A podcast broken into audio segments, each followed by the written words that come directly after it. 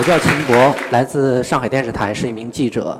呃，在做记者之前呢，我原来是在一家航空公司做一个飞机维修师。这个职业可能大家听起来貌似还是有一些呃风光，但是实际我当时做的工作最多的是调整你们坐飞机时候的那个小桌板。那个小桌板边上有两个螺丝，你这样拧一下，你这样拧一下，它就可以调整这个水平。那我在这个机呃飞机的机头要把所有的小桌板都呃都这样拿起来，然后在机尾开始一个一个的调这个小桌板，一直调到机头。那如果有一个桌板不够平，不够水平，那么师傅就会骂你。那个时候我心里就暗暗在想，我说我这辈子再也不要和机器打交道了。所以说我就换了一个专业，考了个研究生，啊，后来到了电视台做做了一名记者。但是在做记者之后呢，我几乎是每一年都要换一份工作，嗯，因为我们电视的深度报道和纸媒还是不一样的，因为纸媒有的时候重要的场景没有参与进来，它可以用用字可以把它再重新的描述一遍，但是电视的新闻报道就很难办，因为我们必须把现场最好看的那个画面拍下来。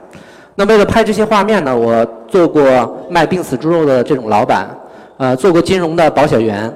也做过一个大型批发市场里的运货工，啊，还有呢，就是呃一个大型的国企呃外企的中国生产流水线上的中国工人，嗯，这是我们当时做这个病死猪肉时的一个现场，嗯，我们的司机在台里头是开这种小轿车的，因为他有这个卡车的执照，所以说我们给他租了辆大大卡车，我们从上海。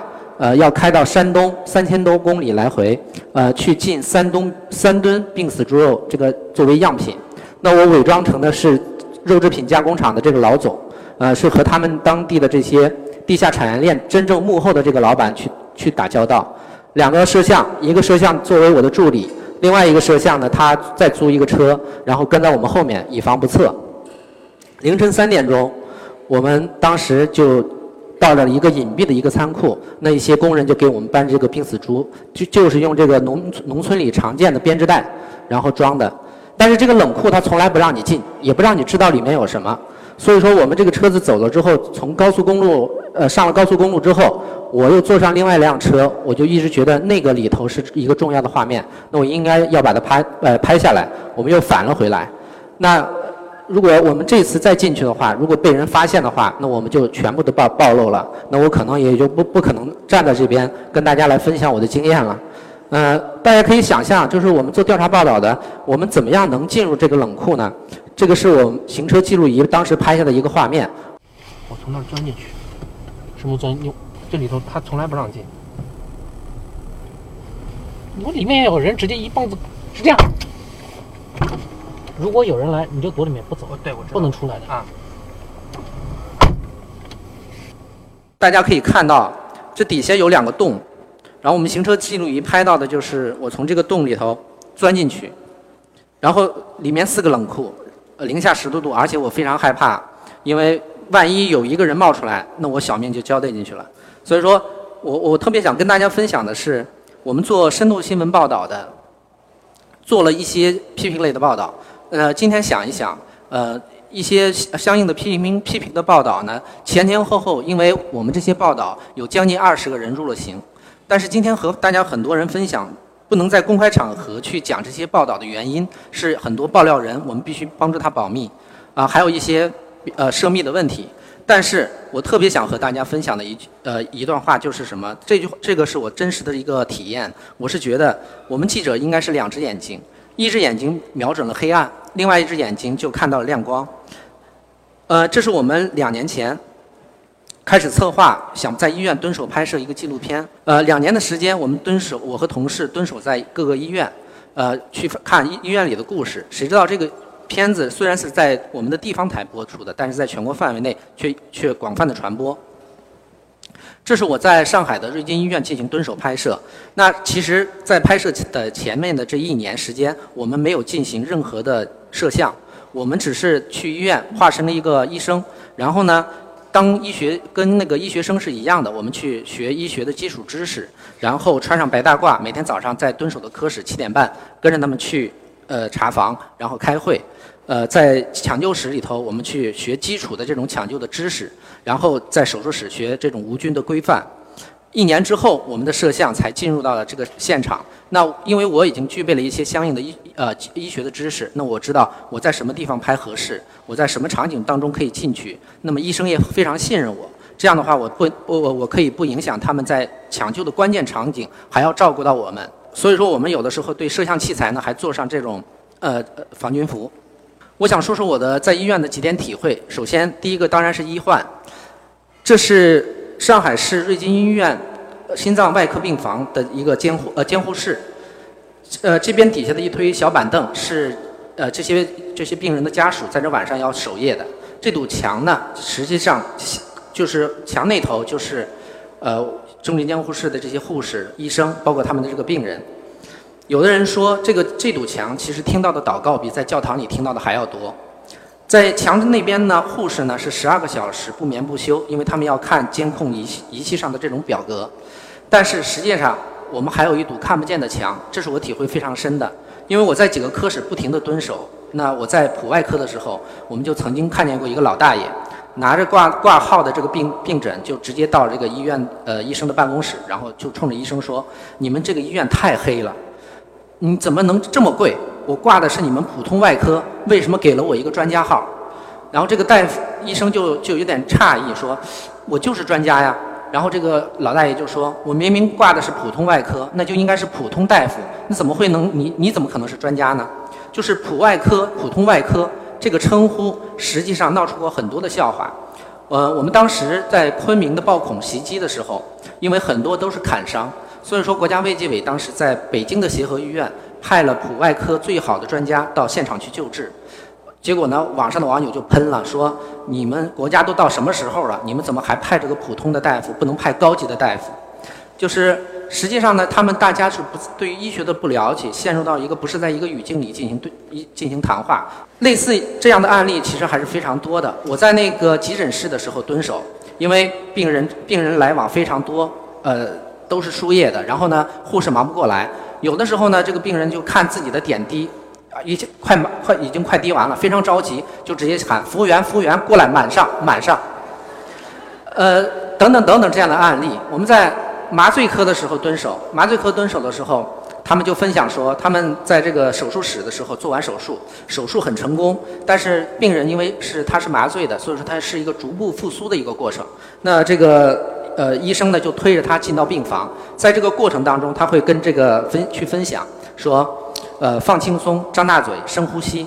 那这个病人恰恰姓张，所以说呢，他因为麻药没有过，他就仿佛听到别人在讥笑他，说他嘴大，就叫他张大嘴。所以说第二天他就把这个医生给投诉了。后来麻醉科里再遇到张姓的病人，他们出去的时候尤其的小心，他们就不敢说张大嘴，他们只敢说放轻松、深呼吸。这些这些都是医生的吐槽，但是你如果站在患者的这一方，你也能听到很多的吐槽。很多很多，我们相信很多患者还是通情达理的，他们来到医院其实就是想把病人治好，但是他们到了医院之后，非常紧急的情况，医生也是必须要拿出一个免责的通知书，向知情同意。呃，知情通呃通知书，然后让他去签字。有的时候呢，这个医生比较忙，态度就不是太好。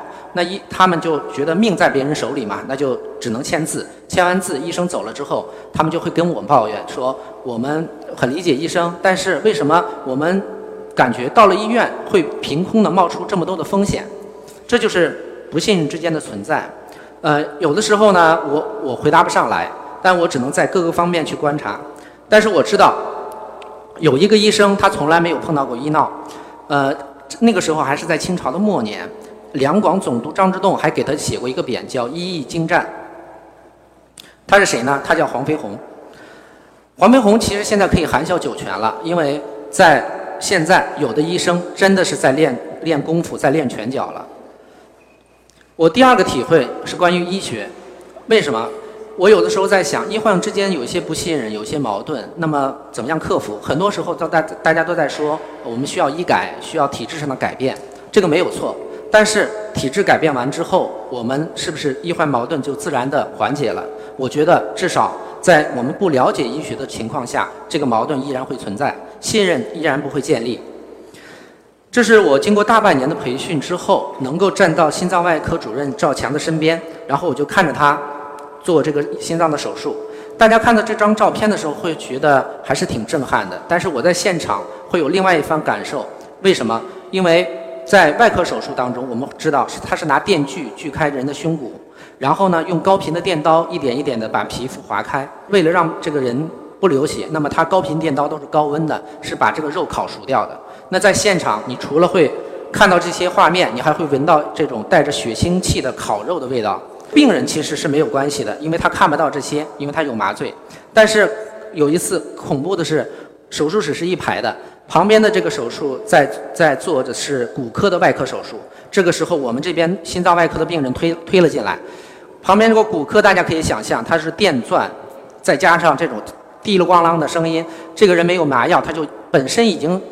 心理建设了好几轮了，他已经觉得没有问题，可以接受手术，突然间就崩溃了。他说：“这医生说这个怎么这么这么可怕，这么可怕？”然后医生就轻轻地给他弹回去，说：“我们那边隔壁是在装修，你不用不用慌着急。”然后呢，冲着这个跟那个麻醉医生使了一个眼色，麻麻醉医生赶紧把药打好，就给他注射进去，然后他就睡着了，手术继续进行。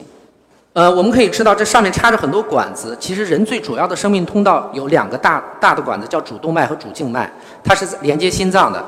呃，主刀医生在这个剪这个主动脉的时候，大家都是身子往后这么一仰。那我呢，因为第一次很很新鲜，我就往脸往前凑，想去看怎么回事。然后就一股血就直接喷到我的脸上，我也不敢动。但是在那一刻的时候，我就开始真正的接触到现代医学究竟是一个什么样子，它怎么就发展成了今天。这个医生他叫沃纳福斯曼，他在一九二九年时候是一个年轻的外科医生。当时的医学发展到什么程度呢？外科已经非常发达了，但是外科有一个呃论调，讲的是心脏是外科永远抵达不了的禁区。为什么？他觉得心脏停跳就一定代表着人的死亡，所以说他觉得心脏是人最神圣的一块地方，外科是不可能到的。那么这个医年轻的医生做了一个什么实验呢？他找了一个橡胶的导管。然后呢，就就这样插进自己的静脉，然后就一直捅，一直捅，捅捅捅，他觉得自己心脏有点难受了。那好，可能是进到心脏里面，他就跑到这个 X 光这儿，让让他的那个伙伴拍了一张胸片。我们可以看到，这个胸片边上它是有一个异物进入到心脏的。那么这个实验说明了什么？说明了我们可以导管是可以通过血管进入到心脏。那么其实一些药物就可以去注射进去。那么心脏一些心肌炎等等等等的毛病就可以去治疗，去进进行外科的干预。那么他在二十多年之后才获得了诺贝尔的医学奖，也就几十年的时间。现在的医学发展成什么样呢？这是在心脏那个外科手术上进行的机器，叫体外循环机。这个机器干什么？非常非常神奇，它可以让人不呼吸，然后也心脏停跳，但是它还依然存活。呃，其实道理很简单，它就是通过这样的导管把人的静脉血抽出来，然后经过这样的机器处理成动脉血，再打打回到人的体内。呃，医生可以趁这样的间隙进行心脏的这样的缝合。但是，如果这样现在来看的话，几十年的医学发展，医生已经好像是神仙了。我可以让人不死嘛？但是医生真的是神仙吗？我们在心心脏外科的重症监护室一直蹲守，我们拍到这样一个案例。这个转运床上躺着的年轻人，他患有急性的这种心肌炎，那么状况紧急到了，这个医生只能在这个转运床上给他做心肺复苏。呃，推到这个呃监护室的时候，已经来不及送到二楼、三楼的手术室。那么没怎么办？就是布帘子一拉，也不要顾什么无菌原则了。那么现场就要开刀，他的心跳是停止的，但是。外科手术需要做，呃，需要在他的腹股沟处拉拉开一个口子，那么怎么办？医生就在旁边拼命的做心肺爱，呃，心肺复苏。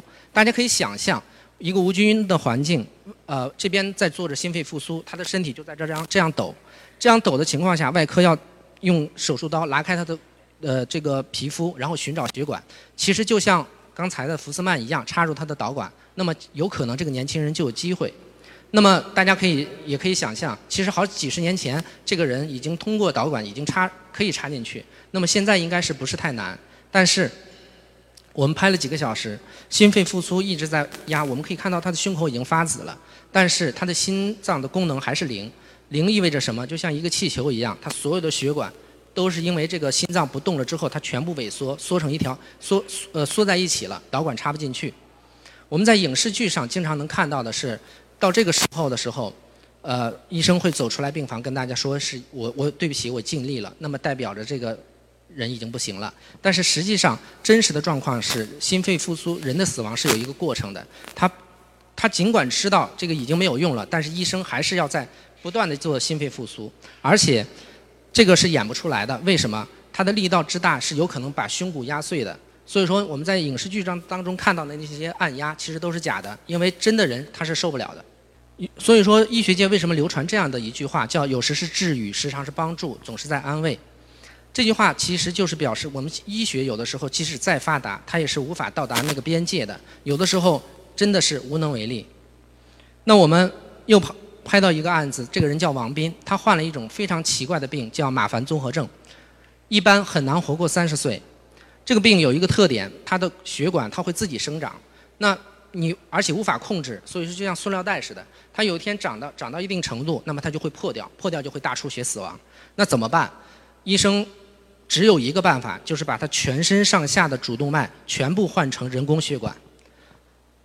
我们可以想象，这个这个其实是非常难做的一档一一个手术，呃，在全中国可能也没有几个人能接下来。那瑞金医院的赵强和他的团队完呃，就是花了非常多的心思去设计这台手术，怎么怎么办？十六个小时，不间断的进行血管缝合，一点一滴的就换成这样的管子，这个手术竟然成功了。但是第二天，这个人就莫名其妙的出现了肾衰竭，他的妈妈就这样在床头抱着他哭。那我我也我也很沮丧，因为我跟拍了一整呃一整夜十六个小时。医生也是很沮丧，我就我就很纳闷，我说为什么我们的设计都是没有问题？问题出在哪里？这个赵强就看着我，就在说，呃，我也不知道。如果我知道就好了。所以说，就是医生尽管是有通天的本领，我们可以觉得现在的医学发展的太神奇了，但是他还是人，他不是神仙。但是有的时候。我们能经常能看到这样的这样的画面，这是我们在视呃视频监控呃拍到的一个一个家属在无法接受这个最最坏的那个结果的时候，冲进了抢救室里，一把掐住了这个车载前医生的这个脖子。我们车载前是我们一个拍摄人呃拍摄的主人公，我们曾经跟拍了他四十八个小时，他在四十八个小时当中抢救了三个人，有两个是老年人，一个是年轻人，这个年轻人到最后没有抢救成功。但是他其实是花的心思最多的是在这个年轻人上，因为这个年轻人只有二十四岁，仅仅是在过生日的时候去外面吃一个海鲜，这个海鲜有点不新鲜，那么引起食物中毒、中毒、细菌感染。他有的时候跟我们在后面分析，他心中有有一些，并不是觉得自己不是太道德的地方在哪儿，就是说他当时非常把想说，我如果有决定权的话，那么这三个人当中，我肯定是希望最希望这个年轻人活下来。而且确确实实，他把所有的很多的精力都投入到这个。可是他说他没有的选择呀。所以说我体我的第三个体会就是关于死亡。嗯，我们也拍到了很多这样的案例。这是一个上海人，五十多岁，他的肚子都扁掉了，因为为什么？因为他在生命的关头，他的家属没有呃没有去呃去过多的去苛责医生，而是说。突然想到这些器官能不能用，那么能能不能给别人用，就把他的器官捐掉了。那医生知道这个呢，因为主动捐献器官是非常在我在我们这个国家的观念当中是非常罕见的。那也是瑞金医院的第一例。那么他们做出这个决定之后，他们进行器官摘除手术之后，那么他们对他进行了三鞠躬，给他换上了寿鞋，送他走。同样，我们在华山医院有一对四川的呃一个四川的家庭。呃，他的孩子也是二十多岁，突然就有一个脑肿瘤，呃，因为华山医院的医呃外科是非常好的，脑外科非常好，那他们就千方百计转到了华山医院，但是医生也没有办法，他他还是脑死亡，脑死亡时候，他这个家属就把他也是把这个孩子的所有能用的器官都捐走了。有一个细节，我在现场，当他做出这个决定的时候，签署这个。四个字是需要这个医学的城市，那当时要写“放弃治疗”，“放弃治疗”这四个字，这个这个爸爸是公安厅退休出来的老干警，但是仍然无法下笔，足足待待了有五六分钟的时间，最后才把这个字签掉。这个这个女孩叫张丽君，她只有二十六岁，也是上海本地的一个非常漂亮的小姑娘。结婚不到一年，怀着身孕，但是患有了胰腺癌。她在生命的晚期，她给孩子录下了十八十八年的生日祝福。她觉得这是她对孩子成长的一个最好的礼物。那么她希望通过这样的方式，让孩子知道母亲是非常爱他的。那也希望呃家人都能够理解她这样的举动。她还偷偷的隐瞒着她的丈夫，让我们给她录下了一段视频。这段视频是是一首歌，唱的是张国荣的《共同度过》。呃，她希望用这样的方式，有尊严的向她的呃丈夫，如果说最坏的结果发生掉，她可以有尊严的进行告别。呃，歌词里头有“风雨里都不退，谢谢你陪伴我”。车载前最动人的故事其实发生在后面。呃，海鲜中毒的死亡的那个年轻人的家属。在中秋的时候，给这个医生发过来一条短信。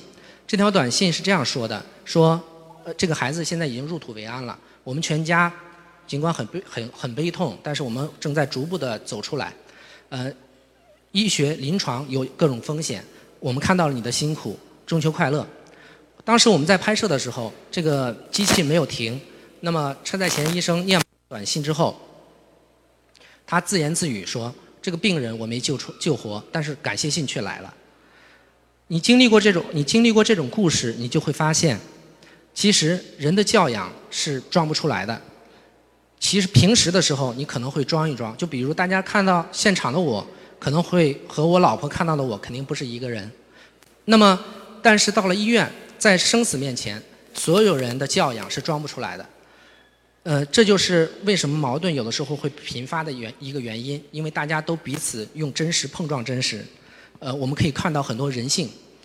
嗯，我有的时候在就在想，我做批评报道的时候，经常会把鲁迅的文章作为自自己个人的圣经。我说我批评别人，我说你看，这就是中国人的弱点，这就是人性的弱点，国民的劣根性。经历了这么多生死的故事之后呢，我在这个医院里有一天就突然醒悟了。我觉得，如果真的是鲁迅的文章是圣经的话，圣经是宗教信仰，那它是我的信仰，我应该是读给自己的。圣经里那些人性的弱点，从来都不是别人的，从来都是自己的。所以说我不是要求别人，而是要求自己。我有时候在想，假如我的亲人在这一天，呃，医生拼命救，但是没有成功，我在巨大悲痛的同时，我还能够想起来谢谢医生付出的这个努力吗？我觉得需要打一个大大的问号。我听到一个故事，说是夏衍，文文学家，他有一天突然非常难受，他的秘书看见说，我我说我赶紧去叫医生，呃，夏衍这时候就忍住剧痛，他把这个秘书重新叫回来，说，呃，不是去叫，是去请，然后秘书就走了，然后等回来的时候，这个夏衍就倒在书桌上，再也没醒过来。这句话其实让我感悟很深，因为我们现在的大家可以在新闻当中可以看到，不断的有各种。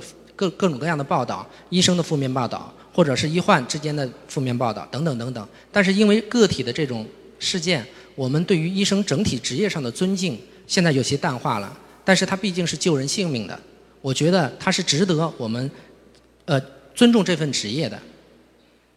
我把这样的故事呢拍进了纪录片里，其中有一句话就是瑞金医院呃瑞金医院心脏外科赵强的微信签名，他写着每天都要开心。这个开心当然不是指的心情，因为他每天是需要做手术的，他是需要打开胸膛，打开别人的心脏。这句话在医务工作者的各种群里头转，大家都告诉我说，这句话好平常，但是为什么不知道为什么，就是听到了之后鼻头就会酸，就会想哭。嗯，我觉得我们的片子其实拍的并不是太好，但是可能就是因为我们的这样的价值观，能够感动到了一些经历过现实无奈的这些人。嗯。那就是一生最困难的，不是经历刚才说的那些这样和那样的失败，而是面对失败带来的这种种种的挫折，却没有丢失最初的热情。嗯，我们把片子的名字叫做《人间世》，是取自庄子那篇。其中梁启超呢引用庄子，呃，庄子的典故说过这么一句话，我觉得说的非常好，叫“饮冰十年，难凉热血”。其实说给的是医生，也是说给我自己。呃。我们有的时候真的不必要等到环境一切都变好了之后再去做。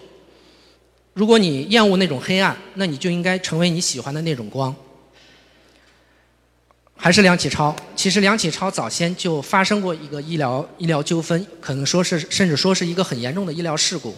他在晚年的时候，其实就开始尿血，呃，去北京协和医院开始看病。那医生当时诊断他说他的右肾上有一个花生米般的这个肿瘤，就说有可能是癌症。那梁启超很害怕，说切了。医生去过，结果把他的右肾切下来一看呢，去进行病理分析，一看这个瘤是良性的，所以说梁启超就继续的尿血。呃，他旁边的朋友非常觉得非常生气，因为这是属于明显的误诊。呃，甚至坊间都流传出来，北京协和医院的大夫把梁启超的好肾切了下来，坏肾留着，所以说他还就是没有治好。梁启超怎么做的呢？梁启超用英文写了一封信，这个信名字叫《我的病和协和医院》。然后呢，让交给了协和医院，把它把它放在他的病历卡的底下，大意就是说，医生没有把我的肾切错，呃，医生发现了这个肿瘤，只不过它是良性的，可能属于医学发展的有限吧。他跟身边的人是这样说的：说因为当时的中国刚刚开始接受西学，呃，西方医学也是慢慢的开始相信，那么这样的事情传出去可能不太好，呃，会影响到大家的判断，那么中国人可能又会。又开始退却了，不再相信西医。二零一六年，我结束了瑞金医院的蹲守拍摄，呃，那么两年的两年两年的医院的生活，我还是挺享受的。呃，我这次坐飞机的时候呢，还专门把这个小桌板打开，我看看是不是水平。呃，我就有时候在想，这个年轻人是什么样子？呃，当时我回忆起至今之前做的这个选择，说不跟机器打交道，那我现在是和人打交道，我们做新闻报道。我有的时候也会发出这样的感慨，就是我们我们一篇报道能不能端得平，不比调这个小桌板要容易。那么今天我的分享就到这里，谢谢大家。